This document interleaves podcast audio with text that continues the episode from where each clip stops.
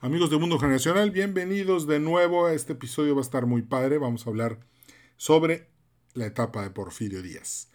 Eh, empezamos, como siempre, agradeciéndole a nuestros patrocinadores Fundación Valleviv, Grupo Terza, The Yucatán Consulting Group y Ticketopolis por todo el apoyo que nos están dando para hacer este episodio posible. Venga, comenzamos.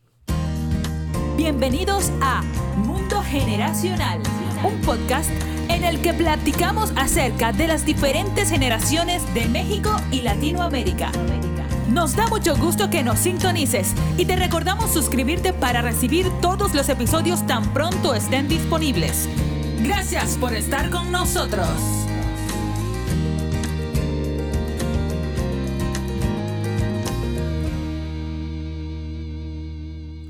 Amigos de Mundo Generacional, bienvenidos de nuevo. Yo estoy pensando que ustedes están pensando que en este mes de septiembre no hay tantos podcasts como en otros meses, y esa es la verdad. Y la razón es que estoy preparando el evento del 30 de septiembre.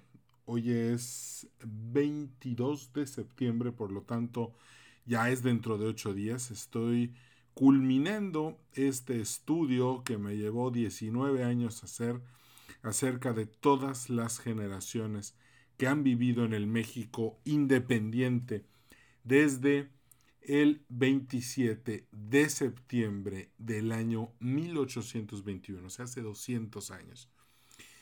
En este camino me he encontrado temas interesantísimos. Em, la historia de México de verdad es muy trágica es una sucesión de catástrofes y tragedias. De verdad que en este país no ha habido un buen gobierno desde la independencia. Todos han sido terribles, unos más que otros. Este, ahorita, bueno, en el siglo XIX hay unos gobiernos que son nefastos. Eh, empezando por este López de Santana, que por cierto, este, le dicen el seductor de la patria, pero bueno, yo quiero, eh, hoy vamos a platicar un poco sobre este tema, pero antes de eso, quiero dejar claro algo, puesto que hoy tuve una junta con un grupo de maestros, en el cual quiero dejar muy bien definido cuál es el, la estructura que moldea a las generaciones. Por ejemplo, un ciclo histórico un ciclo histórico tiene una duración de aproximadamente entre 80 y 120 años. Un ciclo histórico se divide en cuatro etapas. Un surgimiento institucional, donde las instituciones son fuertes. Una, un despertar individual, en donde las instituciones son fuertes, pero al mismo tiempo son atacadas. Hay una lucha muy fuerte en los individuos por reclamar su posición en la sociedad. Producto de esto se entra una decadencia social en la cual los individuos toman cada vez más fuerza y las instituciones van debilitándose. Y finalmente eso nos lleva a una crisis estructural en la cual las instituciones colapsan por completo, el individualismo llega a su máxima expresión y consecuentemente la gente empieza otra vez a regresar hacia las instituciones. Y, la historia de México pues está llena, de hecho ya lo narré en aquel episodio de las, de las generaciones mexicanas, en el que muy brevemente y muy por arriba expliqué a cada una de las generaciones que habían vivido en México independiente, pero Claro, este próximo jueves pues va a ser el evento mucho, mucho más grande, mucho más específico. Y para todos aquellos que escuchan este podcast, que sé que son tomadores de decisiones, que son directores generales, directores de mercadotecnia, de operaciones financieros, emprendedores ya con empresas eh, grandes y medianas, están cordialmente invitados, créanme, después de escuchar esta plática que no va a estar disponible después, solamente la voy a dar en ese momento y ya. No voy a andar tampoco este, regalando así nomás mi investigación. Entonces va a ser muy importante que entren. Es, se van a eh, se pueden registrar www.ticketopolis.com slash México 2021. Entonces, o me pueden seguir en cualquiera de mis redes sociales. Está Facebook, Edwin Carcaño Guerra, me dan like. En Twitter, Edwin Carcaño Guerra. En Instagram, Edwin Carcaño Guerra. En LinkedIn, Edwin Carcaño Guerra. En, fin, o sea, en, en cualquier red me pueden encontrar.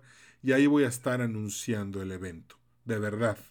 No te lo vayas a perder, porque es el evento más importante de la historia de México en materia de generaciones.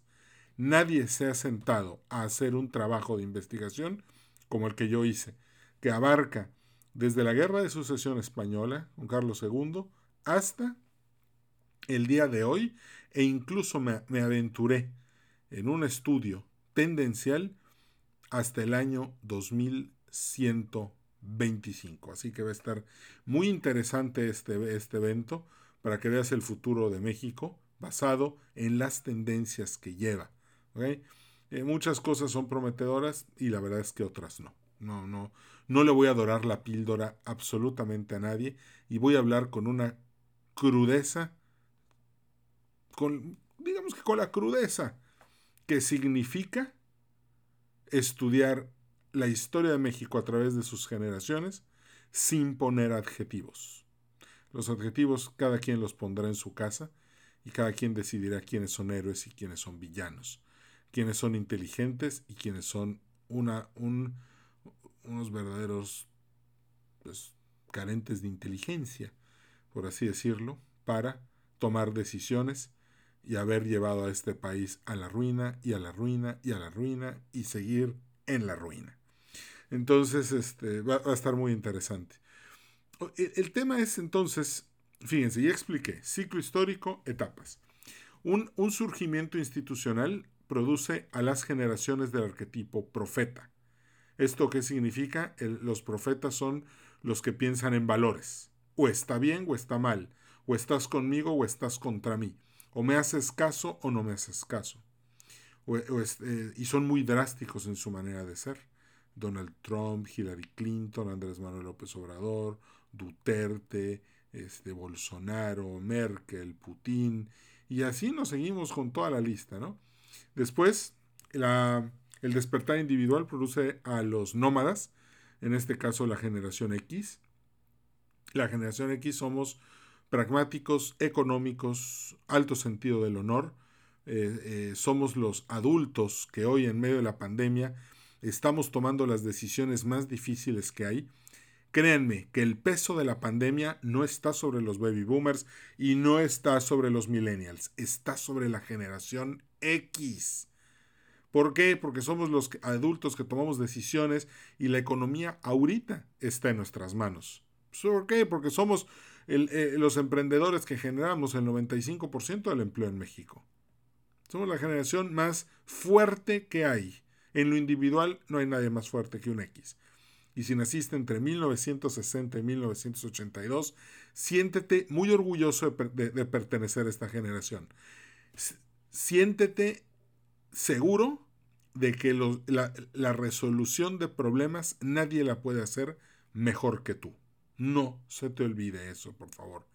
Eh, después viene una decadencia social en la que nacen las generaciones del arquetipo del héroe, en este caso los millennials, que son este, mucho más comunitarios y conscientes de la, eh, de la de la sociedad, ahí están siempre preocupándose por el medio ambiente y, preocupándose mucho por su salud, por ellos, por la comunidad, y la verdad es que no están dispuestos a entregar su vida a la carrera profesional como sí lo hicieron los boomers y sí lo estamos haciendo los X.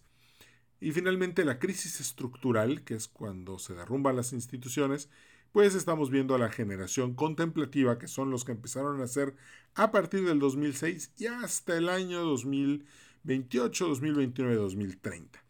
Una generación nace en un lapso que va de 17 a 30 años.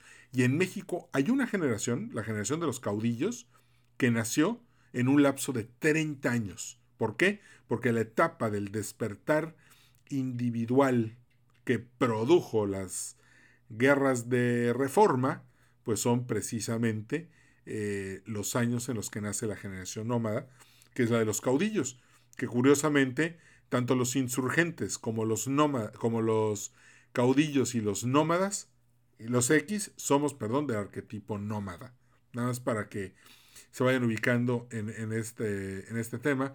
Mientras que la generación de la reforma, la generación silenciosa y la generación contemplativa son niños que nacen durante una crisis estructural y que curiosamente como adultos les toca resistir los embates de la expulsión de los jesuitas, las guerras de reforma y de las guerras, este, bueno, los silenciosos, la guerra cultural y, y consecuentemente, pues a casi a finales de este siglo, el nuevo despertar individual, del cual va a estar muy interesante porque va a ser un despertar individual que ya no se va a parecer a las guerras culturales, estas ya van a haber terminado y ahora se va a tratar de un despertar en contra de la inteligencia artificial y no, por eso les digo, no se vayan a perder el evento del 30 de septiembre que va a estar muy muy bueno. Bueno, entonces una generación va de 17 a 30 años.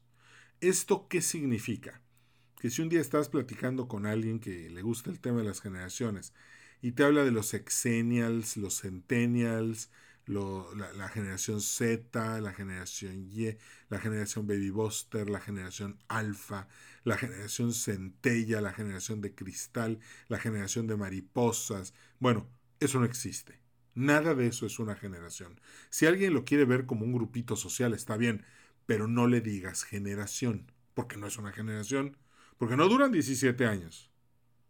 El otro día, incluso hay errores garrafales en empresas serias que agarran las generaciones y las ponen en lapsos de 10 a 15 años. No, porque la generación no depende de un lapso de tiempo, depende de una etapa dentro de un ciclo histórico.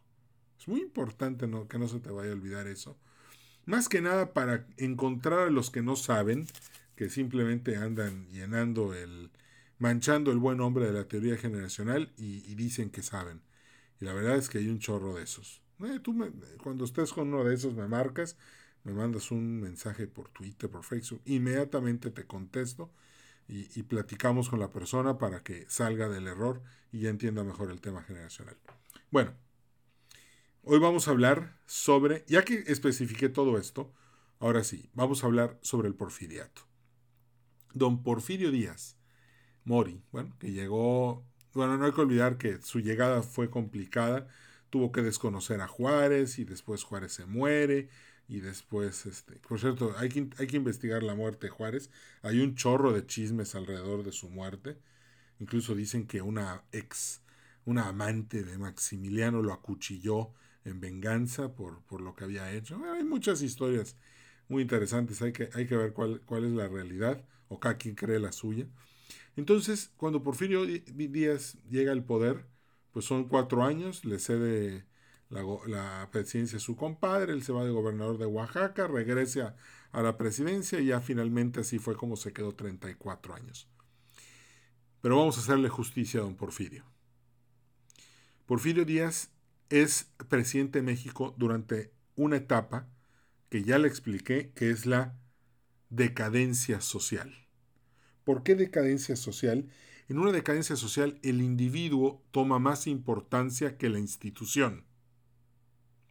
En, una decadencia social, precisamente lo social está en decadencia y lo que toma el, el control es lo económico, es la carrera política, la carrera empresarial, es el libre comercio.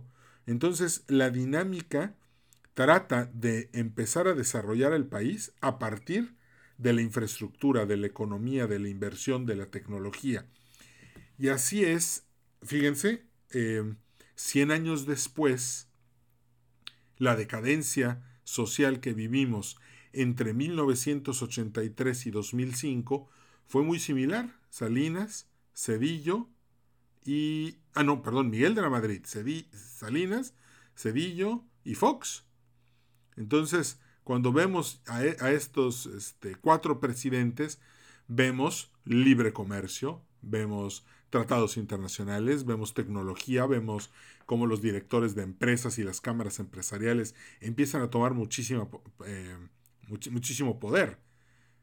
Y esto hay que entenderlo muy bien, ¿eh? porque si no, si no conoces la teoría generacional y no has visto México a partir de la teoría generacional, te enfrentas precisamente a no entender al país.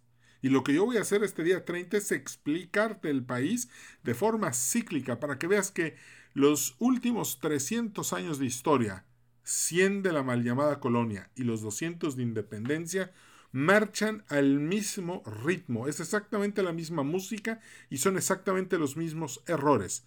El que no conoce su historia está, está predeterminado a repetirla y peor, si no cambia la mentalidad del pueblo, de la gente, entonces se van a seguir cometiendo los mismos errores. Y así como fue muy violenta la, independencia y fue muy violenta la revolución y hoy está siendo muy violenta la guerra contra el crimen, vamos a volver a tener, ya claro, aquí ya no vamos a estar muchos de nosotros, pero vamos a volver a tener otra guerra dentro de 100 años. Es importantísimo cambiar la mentalidad de los mexicanos. Pero bueno, ese es tema de otro podcast. Entonces, don Porfirio, en este frenesí económico producto de una generación de mentores que pensaban en lo individual, creían en el desarrollo, veían esta segunda revolución industrial como la solución a todos los problemas, veían surgir la química como una gran, una ciencia que iba a transformar el planeta de una manera tremenda, y lo hizo. Veían eh, las nuevas máquinas de, de la segunda revolución industrial, pero ahora ya no, ya, no, ya no eran de carbón, ahora ya eran de combustible. Winston Churchill jugó un papel importantísimo en estos tiempos porque él fue el que convenció a finales del siglo XX de a la Marina eh, británica y a, los reyes y a los lores y a todos de que los barcos de la Marina eh, británica, que era la más poderosa en su momento, dejaran de usar carbón y empezaran a usar combustibles fósiles. Y esto fue un cambio tremendo para la Marina, para todas las marinas del mundo. Entonces, imagínense haber vivido en los años de Don Porfirio, y de repente volteas a ver a México y antes de don Porfirio solamente se habían construido 600 kilómetros de, vías férreas. Al final de su vida, de sus 34 años de gobierno, habían más de 20.000 kilómetros de vías férreas. Llegó el telégrafo, llegó el teléfono, llegó la radio, llegaron las máquinas de vapor, em, eh, llega el automóvil.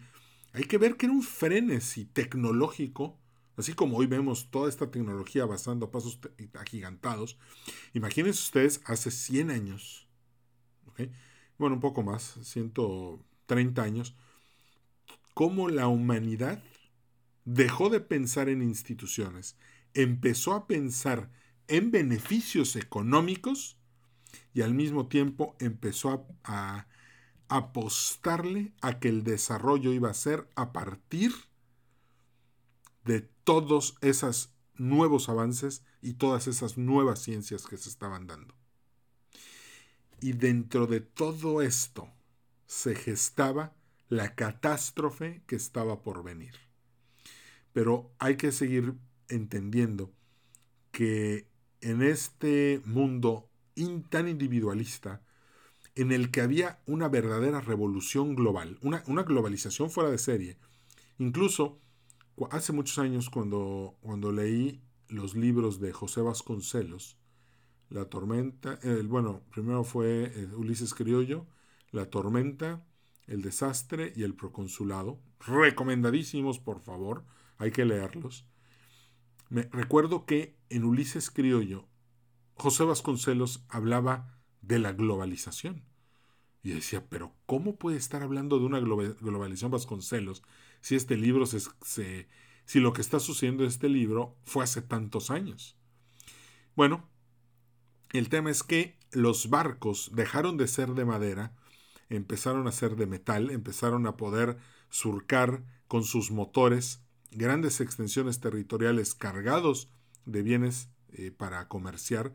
Y otro detalle, los, em, los barcos de madera y de velas necesitaban encontrar corrientes y, de aire y de agua para poder encontrar sus destinos y llegar a donde querían estar. Sin embargo, la nao de China es el, el, ejemplo más clásico. Salía de Acapulco, subía por Alaska, bajaba después por Japón, llegaba a Filipinas, pero el regreso no podía ser por el mismo lugar, puesto que esa era la corriente que llevaba a la nao de China hacia el oriente. Entonces, para regresar a Occidente tenía que hacerlo por abajo, ¿no? Pegado, aprovechando las corrientes del, del, Pacífico Sur y los vientos. Entonces, la nao de China salía en enero y regresaba en octubre. Y aquí hay un dato interesante que les gustó mucho a los de Minerva Hispano. Este, los invito a conocer Minerva Hispano, www.minervahispano.club. Este, es una revista hecha por mexicanos y españoles que valoramos mucho lo mejor de, las, de la cultura mexicana y la cultura española y buscamos eh, unirnos, unir las dos culturas y buscar lo mejor para los dos. Y, bueno, algo que, que, el otro día les platiqué en la reunión es que la razón por la que California hoy es una potencia de producción de cítricos era porque cuando existía la nao de China y salían los barcos eh, pasaban por California rumbo a Alaska. Y era tanto el miedo que los marineros le tenían al escorbuto que obviamente eh, la, pasar por California significaba irse deteniendo en los muelles precisamente para comprar cítricos. Entonces, ¿qué fue lo que hicieron los californianos? Uvas, naranjas, limones y esa industria cítrica, así fue como nació. Por eso este, tanto en Florida como en California hay tanta naranja, porque también había demasiado español y demasiado mexicano pasando por ahí en la nao de China que necesitaban estos productos. Ese dato es muy, muy interesante. La nao de China, eh, después, debido a la crisis estructural de la guerra de independencia, pues se acabó. Y de hecho todos los negocios se acabaron y por eso caímos en tanta pobreza y también alguien nos engañó y nos dijo que éramos ricos pero que estábamos mal administrados. Y eso es lo que hace que con cada elección siempre estemos pensando que ahora sí nos va a ir bien y ahora sí el país va a cambiar y ahora sí el país va a mejorar. Y pues desde la primera elección hasta la última, eso no ha sucedido. Bueno, entonces aquí, aquí viene algo interesante don Porfirio porque don Porfirio se le olvidó crear instituciones. Pero ojo, no es nada más él el que se le olvidó crearlas. Era en general a toda la población. ¿Para qué instituciones si podemos tener empresas? Podemos tener inversión extranjera directa, inversión extranjera indirecta, podemos tener comercio, podemos eh, tener minas, podemos tener, bueno, podemos tenerlo todo. Se les olvidaron las instituciones. ¿Y qué pasó? Muchos países sí tuvieron instituciones Claro, España, por ejemplo, pues igual las tuvo, Francia las tuvo. El tema es que los conflictos armados destruyen por completo las instituciones y hacen que las decadencias sociales se vuelvan peligrosas en sí mismas porque cuando la gente se cobra la factura por haberse quedado atrás en la decadencia social, en no haber entrado al juego económico, Viene la revancha y de eso se trata la crisis estructural.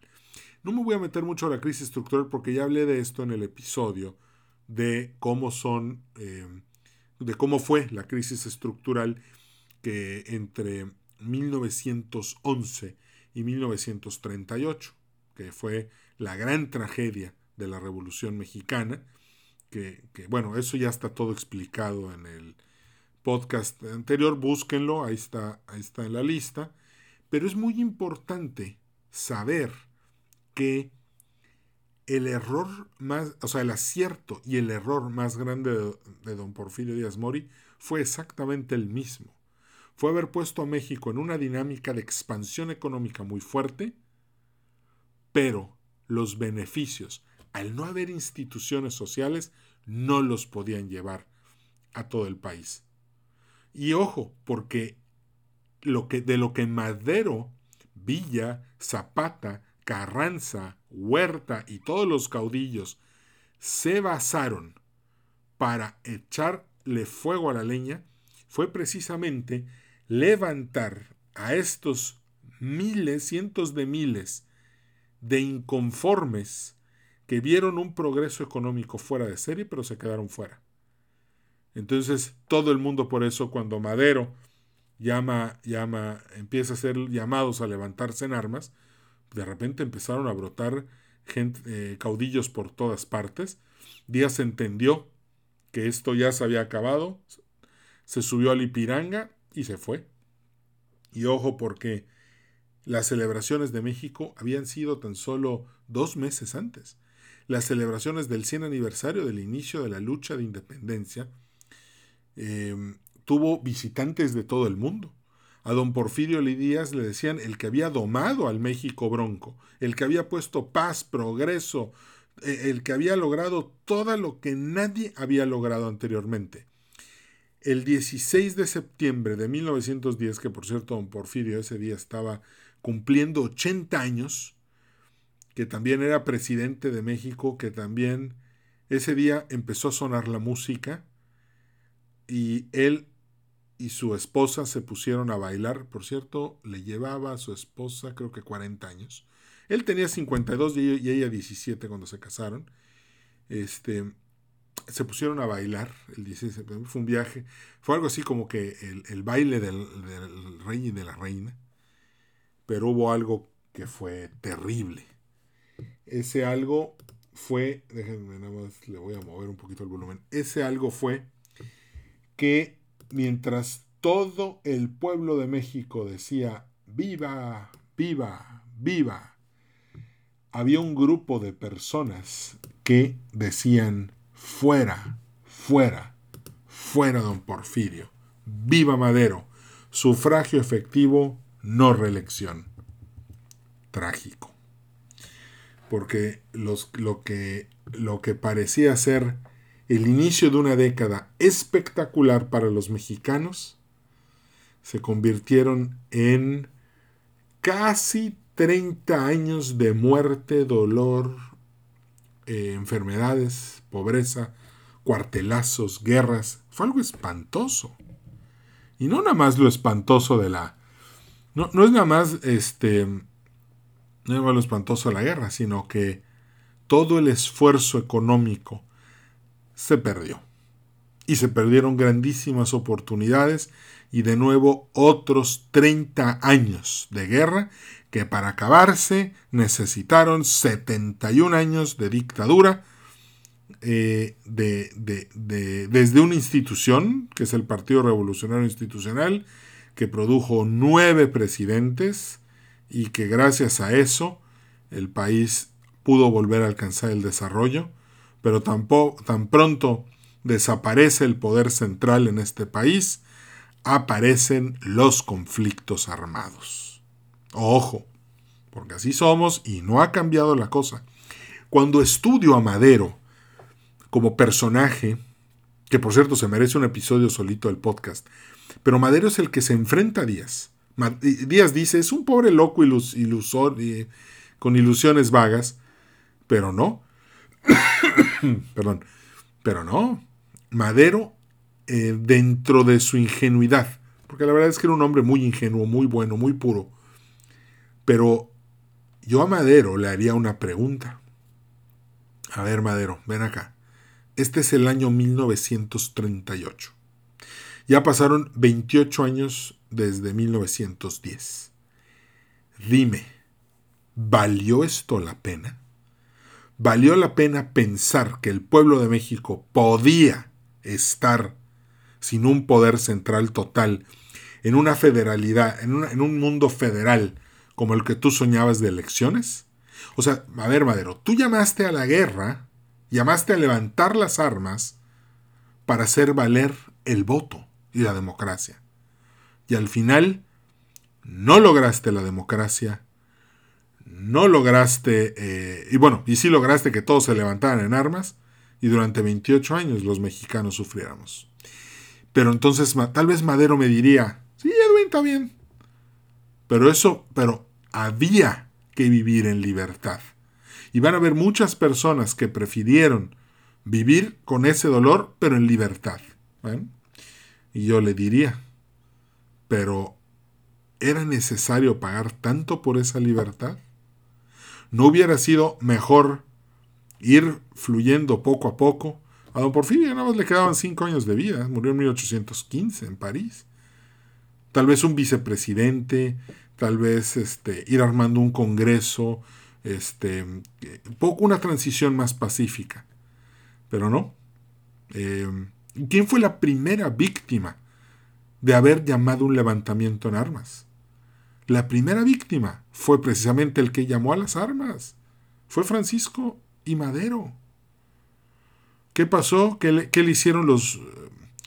La gente de Huerta agarró a Gustavo, su hermano, que bajeza, le dieron una tortura espantosa y lo mataron.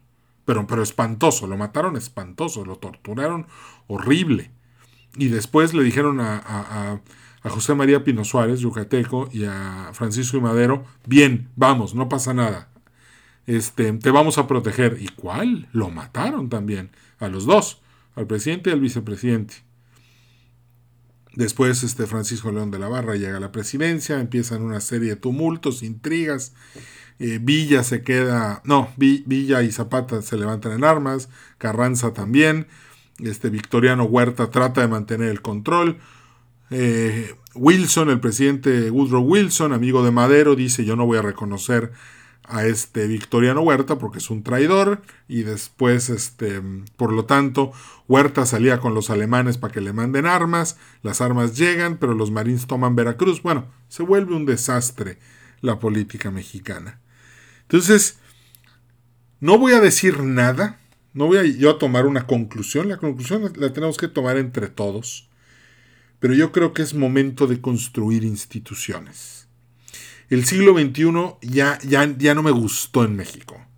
Ya, ya, ya es un fracaso. En muchas áreas se ha fracasado. En otras ha ido muy bien. Algo que, que, creo que se ha hecho muy bien es la educación que se les dio a los millennials, con todo y todo. Creo que pueden pacificar el país y pueden ser la gran esperanza de México para reconstruir las instituciones, algo que los boomers y los X definitivamente no supimos hacer, pero ya es momento de volver a la institucionalidad. Y es momento de volver a tomar conciencia comunitaria. Y probablemente cueste, sí, pero ojo, nos va a ir mejor viviendo en un surgimiento institucional que en una crisis estructural. Y ahí está la historia. Y, y desgraciadamente los errores que se cometen en los últimos 300 años son los mismos. Por eso quiero que escuches esta conferencia del, 30 de, del jueves 30 de septiembre a las 19 horas y te puedes inscribir en www.ticketopolis.com slash México 2021. Porque lo que vas a ver ese día va a ser muy revelador. Y vas a ver México como nunca nadie te lo ha explicado. De hecho, hoy lo que quise fue darte una probadita para que, para que veas lo interesante que va a estar eso. Y si no puedes ir, no importa. Pero ojo, no podemos cometer siempre los mismos errores que parten del inconsciente del mexicano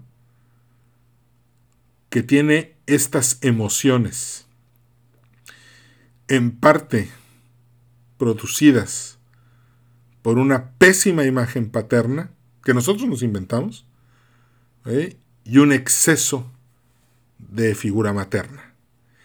Entonces, tenemos que replantearnos quiénes somos, no todos, una minoría, pero que esta minoría funcione. Tenemos que volver a, a voltear a ver a todos los mexicanos, los que más tienen y los que menos tienen, y tenemos que por pensar en una reforma social, pero no desde el gobierno, porque eso no va a funcionar.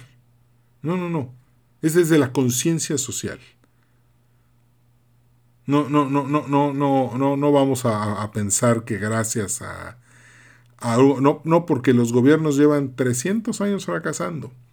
Y sinceramente no creo que cambie de hoy a mañana, sinceramente.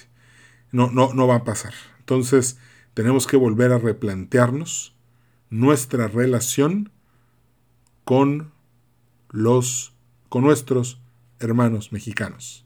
Porque finalmente todos estamos bajo la misma bandera, todos vivimos en este país colindante con el Atlántico, con el Pacífico, con el Caribe, con el Golfo de México, con Estados Unidos, con Guatemala, con Belice.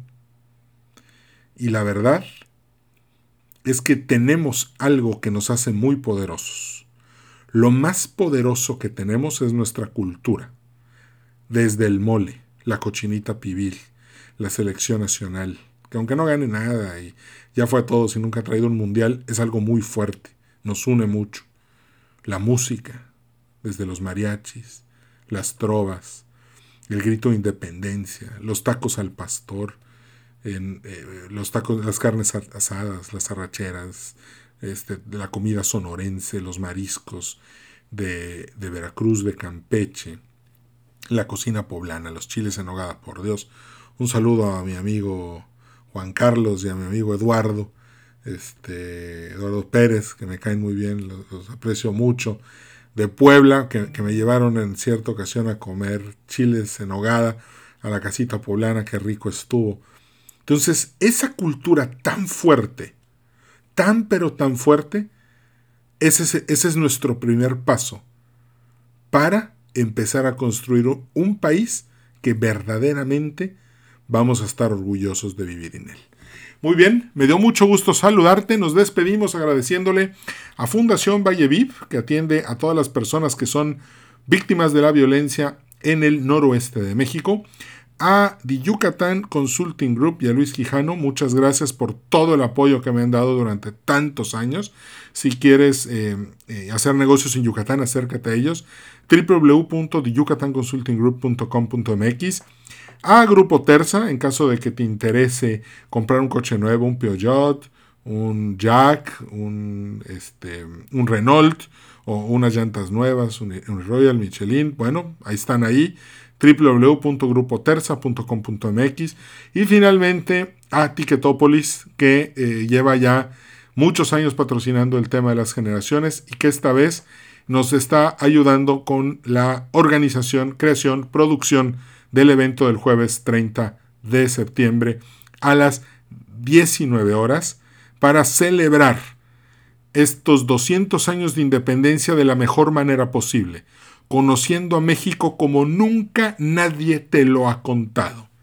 Es un estudio de 19 años que vale la pena, así que te lo recomiendo muchísimo.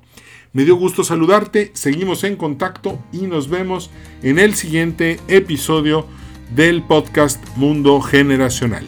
Gracias y hasta la vista. Gracias por haber escuchado Mundo Generacional. En nombre de todo el equipo te deseamos mucho éxito.